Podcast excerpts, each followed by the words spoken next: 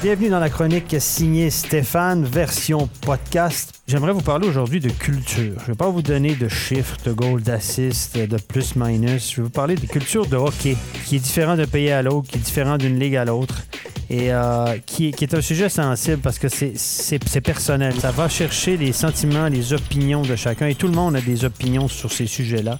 Donc, euh, pas de chiffres aujourd'hui, pas de statistiques. On parle de culture de hockey. J'aimerais revenir d'abord sur le cas Bloom. Bloom, qui vous le savez, euh, fin de carrière pour lui, commotionné, qui a subi plusieurs commotions dans sa carrière. La dernière en date, c'est la charge de Herzog, la goutte d'eau qui a fait déborder le vase.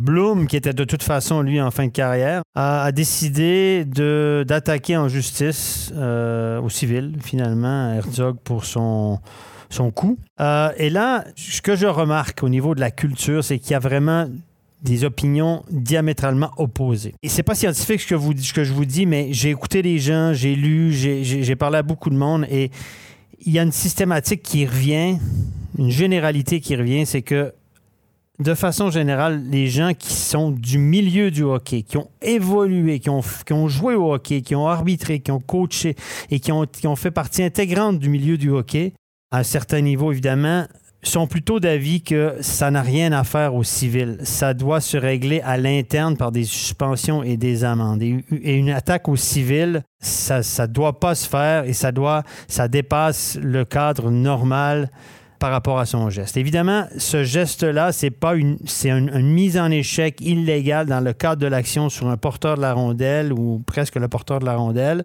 dans un sport de contact, etc. C'est pas une agression où le gars a un arrêt de jeu, a pété sa canne euh, dans la tronche d'un adversaire ou a eu l'ordre du coach de sauter sur un joueur et l'assommer. C'est pas ça. C'est dans le courant du jeu. C'est deux situations bien, bien différentes les gens du milieu sont plutôt pour dire non, là, on déborde. La question que je vous pose, c'est est-ce que si Bloom jouait encore au hockey, s'il ne mettait pas un terme à sa carrière, est-ce qu'il l'aurait fait? Et quelle, quelle aurait été sa réputation? est-ce qu'il se serait retrouvé des contrats facilement? Ça aurait été une question intéressante. On ne le saura jamais. Est-ce qu'il a attaqué parce qu'il était de toute façon en carrière puis s'est dit j'ai rien à perdre? Peut-être. Je dirais même probablement. Et l'autre question que je soulève, c'est est-ce qu'un joueur comme Herzog, il a été le dernier en date à donner, le coup de grâce finalement à Blum, qui était de toute façon en train de carrière, en fin de carrière, qui avait eu plusieurs commotions. C'est lui qui a donné le coup fatal, le dernier coup qui lui a fait vraiment mal, qui a mis un terme à sa carrière. Est-ce que c'est lui qui doit payer pour tous les autres?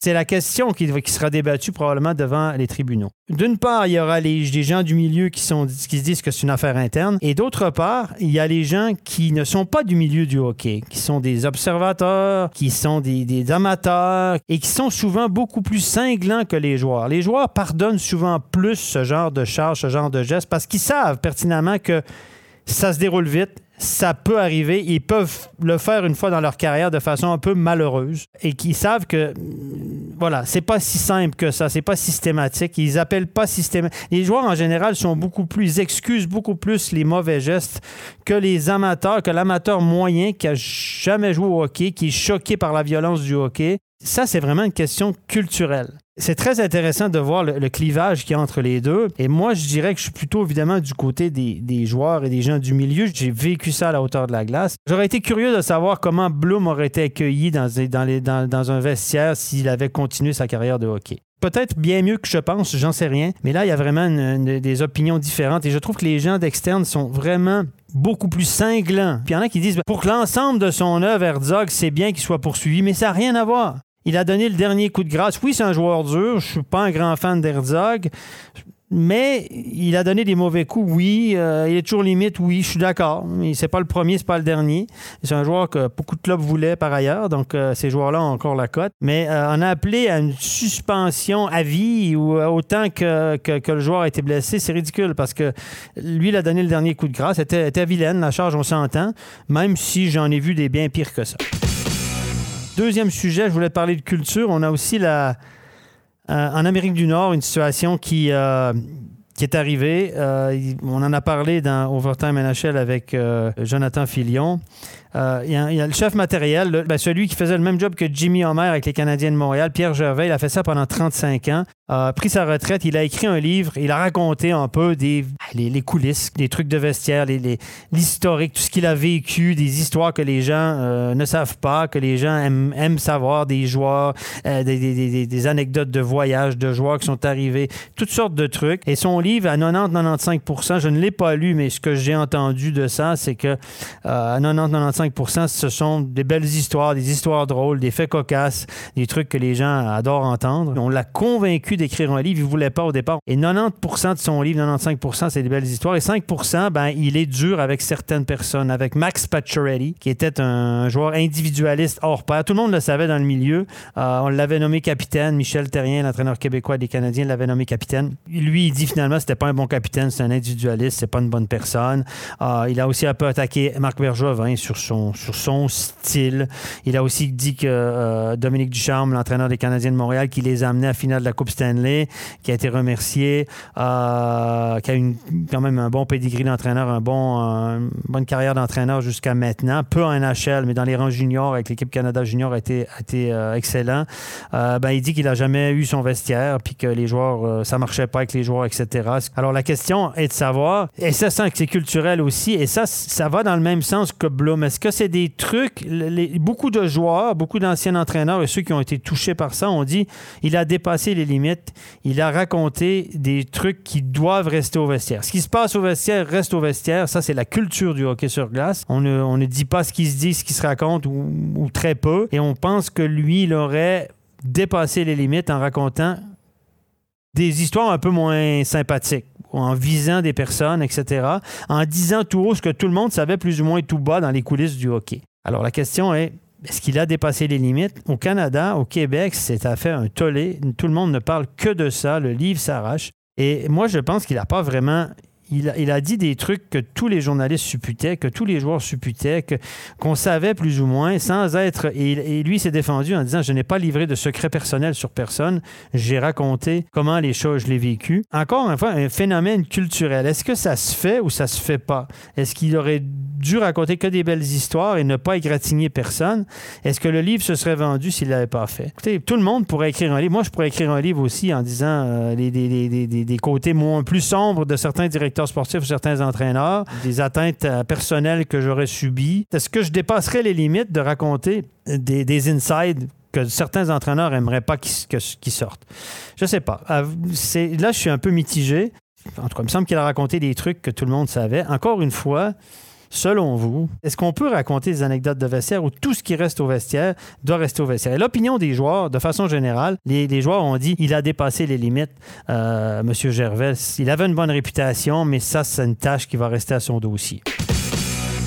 Autre phénomène culturel, en général, quand un coach est licencié, les joueurs se gardent une petite gêne euh, sur le passage d'un coach. Il a déjà été licencié, il a été remercié. là, Mirko Muller, du côté de Lugano, lui, est allé euh, franco récemment en disant que euh, Chris McSorley, euh, ses entraînements, euh, c'était franchement pas terrible. On aurait dû un pre-game, un échauffement d'avant-match. C'était pas assez difficile, pas pertinent, etc. Est-ce que Mirko Muller a pas dépassé les limites en allant raconter des détails? Est-ce qu'il avait vraiment besoin de faire ça? Ou il a simplement dit ce que tout le monde soupçonnait? La même chose avec Daniel Carr. Est-ce que Daniel Carr, en allant raconter des détails de la relation qu'il avait avec le médecin du club a dépassé les limites. Est-ce qu'il n'aurait pas dû se taire et garder ça à l'interne en disant en fait, il n'est pas content de la façon dont il a été traité par le médecin du club. Ça a été trop long, pas assez pertinent. On envoyé ailleurs.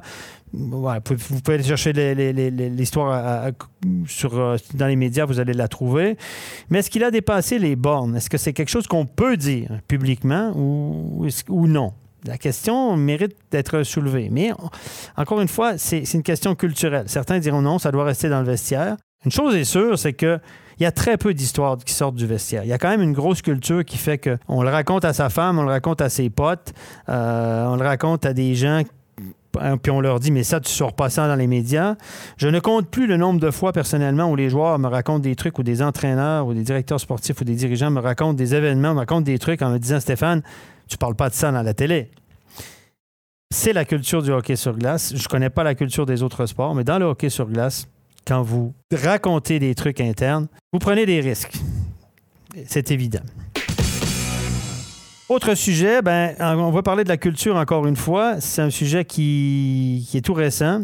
Il y a Christian Dubé qui a dit probablement tout haut, ce que beaucoup pensent tout bas, c'est que la Champions League, les joueurs, les entraîneurs, les clubs s'en foutent un peu. Est-ce que c'est vrai ou pas vrai? Une chose est sûre, c'est quand je regarde les assistances, est-ce que les fans s'en foutent? Est-ce que vous, vous, avez le même sentiment par rapport à, la Ligue des champions que je compare à la Coupe de Suisse un petit peu? C'est un championnat parallèle. Et euh, la Coupe de Suisse, on l'a arrêté d'ailleurs. Hein? clairement, les clubs de nous, non, on ne veut pas que les joueurs se blessent, ça ne nous intéresse plus la Coupe de Suisse. Au niveau de la National League, on a arrêté. La Champions League, si je regarde les assistances des derniers matchs cette semaine, en date, à Fribourg, il y avait 4300 personnes, il y avait 4000 spectateurs à Zurich, 4500 à peu près à Zug, puis 1300 à Davos au match aller. Donc, je vous parle des, des, euh, des, des, matchs récents, les derniers matchs aller-retour qu'on a eus. C'est pas beaucoup. Donc, il n'y a clairement pas beaucoup d'engouement chez les spectateurs. Les gens préfère avoir un derby Berne-Fribourg que jouer contre une excellente équipe d'Européenne qui vient de loin parce qu'on la connaît pas, parce qu'on connaît pas le championnat. Puis, personnellement, moi, j'aime bien, je trouve rafraîchissant parce que je trouve qu'on voit des équipes qu'on voit pas habituellement. On voit des styles de jeu différents et des joueurs dont on entend parler. Et euh, ça change. Ça, change le mal de place, comme on dirait. Mais est-ce que Christian Dubé aurait dû se taire? Question culturelle. Est-ce que, Christian Dubé n'a pas dû ça sur le coup de la colère aussi? On sait que Christian Dubé déteste la défaite et souvent parfois de mauvaise foi après la défaite. On a l'habitude de ça. Est-ce que c'était pas une excuse pour dire ben, on n'a pas été très bon, on n'a pas marqué un but, euh, puis arrêtez de m'emmerder avec ça. De toute façon, les joueurs voulaient pas jouer, etc. Donc, il a botté en touche, c'est de dire voilà, les joueurs détestent ça. Est-ce qu'il n'a pas de transgression tabou, sachant que son club avait été parmi les clubs qui avaient investi là-dedans, qui voulaient euh, ce, championnat européen.